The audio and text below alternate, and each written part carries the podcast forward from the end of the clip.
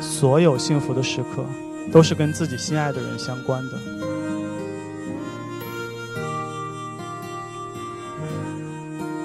如果爱如空气，无色无味，无处不在，那么幸福就是呼吸，在一呼一吸间，感受爱的存在，这就是幸福。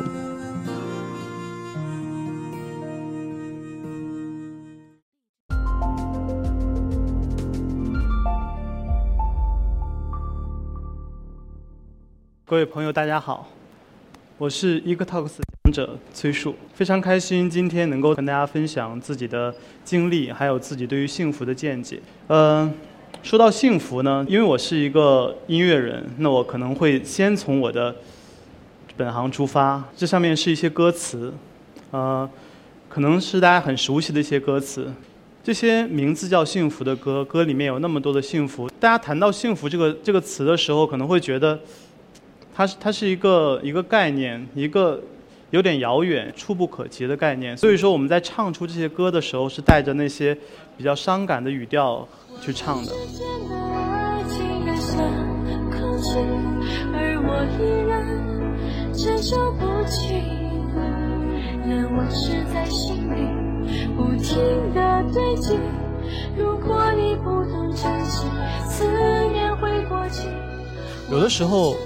幸福感来临的时候，就带着感动的，带着感情的，所以说会会有一种想哭的这种冲动。然后这首歌大家刚才也听到了，爱如空气，幸福隔着玻璃，看似很美丽，却无法触及。我们表达了一个幸福是无法触及的观点。我们说到这么多，其实每个人每一首歌可能都体现了每个人对幸福的不同理解。那么。我想问问在座的各位，大家幸福吗？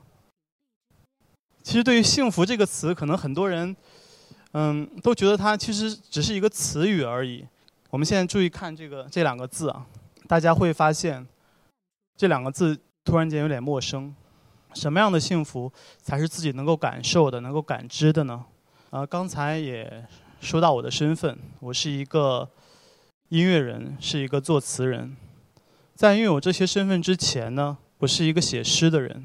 嗯，这段经历虽然伴随我没有多长的时间，但是我非常感谢那段时间的经历，因为它给了我后期创作歌词很多不一样的灵感跟想法。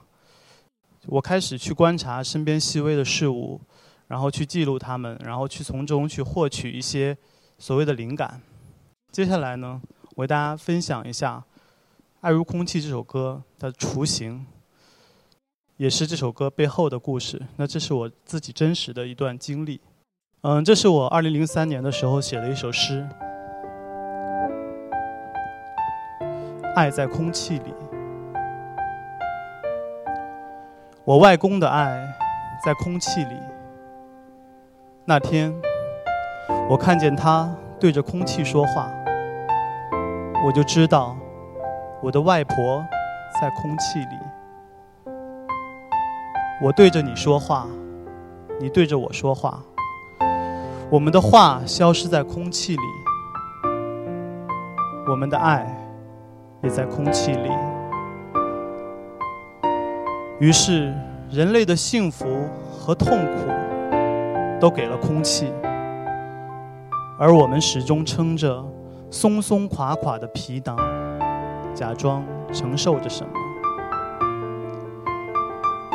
我们承受着空气的重量。谢谢。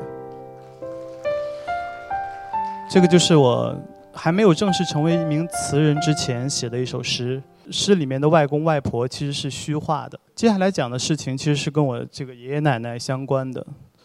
嗯，我是一个东北人，我是来自黑龙江。呃，那是一个非常冷的地方。呃，我的爷爷在非常年轻的时候跟我的太爷去闯关东，来到那里，差不多六十年前，我爷爷老来得子，生了中间这个男孩，就是我爸爸。然后又过了一段时间，我爸又生了我。所以说，我爷爷已经是老来得子了。那到我这代就是老来得孙。很小的时候，爷爷奶奶就已经非常非常苍老了。然后他们从小就带我一起长大。我整天跟爷爷奶奶在一起，其实并没有什么深刻的感受，说这两个老人他们的感情是什么样的。因为那个时候可能并不像现在，动不动就山盟海誓的感情。我爷爷奶奶在一起七十多年，没有一天分开过彼此。他们一直生活在同一屋檐下，然后两个人也没有什么过多的言语去表露自己的感情。我唯一听到过一次，但这一次就深深的触动了我。嗯，我爷爷在很老的时候，他觉得自己身体越来越不行了，然后有一天对我奶奶说：“说，如果有一天我走了，你一个人在这个房间里会不会害怕？”听起来其实很普通的一句话，但是这句话发生在两个相守了七十年的老人从他们嘴里说出来，我觉得意义会不一样吧。然后没过多久，爷爷就去世了。在去世那天，我们专门从北京赶回去，然后所有的家里人都哭得稀里哗啦的，只有奶奶。一个人坐在房间里面，没有说话，也没有掉一滴眼泪。过了几天，我家人跟我说：“说你看，奶奶好像有点糊涂了，因为她在对着空气自言自语，没有人听懂她说什么。”但那个时候，因为我自己是一个嗯创作人嘛，会用另外一种理解来理解这个画面。当时我就想。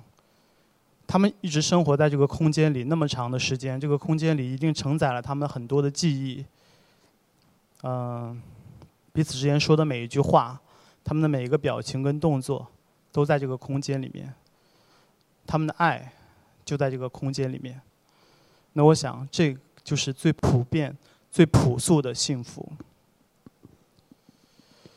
嗯，一转眼又过了十年，一三年的时候。我女儿出世了，我觉得这个这种感觉就是一种血脉的延续。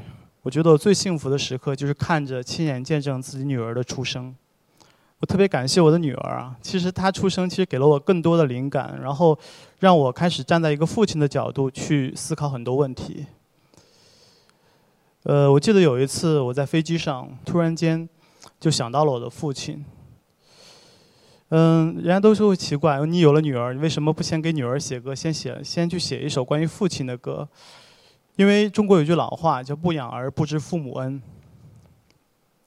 我就是有了女儿之后，才去更多的去了解哦，我的父亲、我的母亲，他们对我的这种感受是怎么样的？他们对我的付出是怎么样的？这种只有在我自己真的亲身当了父亲之后，才会有这样的一种感受。所以说。在我有女儿之后的第一首歌，其实是写给我的父亲的。那首歌的名字叫《父子》。嗯，这首歌呢，后来收录在我二零一三年出的一张专辑叫《长生不老》里面。确实，这首歌确实也很感动我自己和感动我身边的人。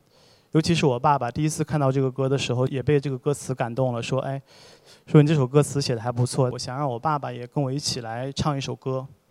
就是有这样的一个一个初心吧，然后就跟他一起录了这首《父子》。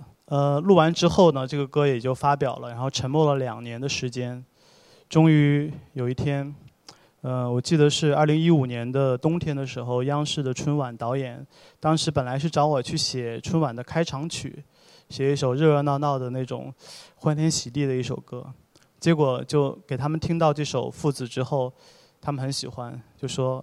我们刚好缺一首这样亲情的歌。二零一六年春节联欢晚会的直播的时候，然后我们全家人都围坐在一起看着电视，然后电视上杨洋跟童铁心唱出了这首属于我跟我爸的这首《父子》。心里有满满的爱，可是说，你是世间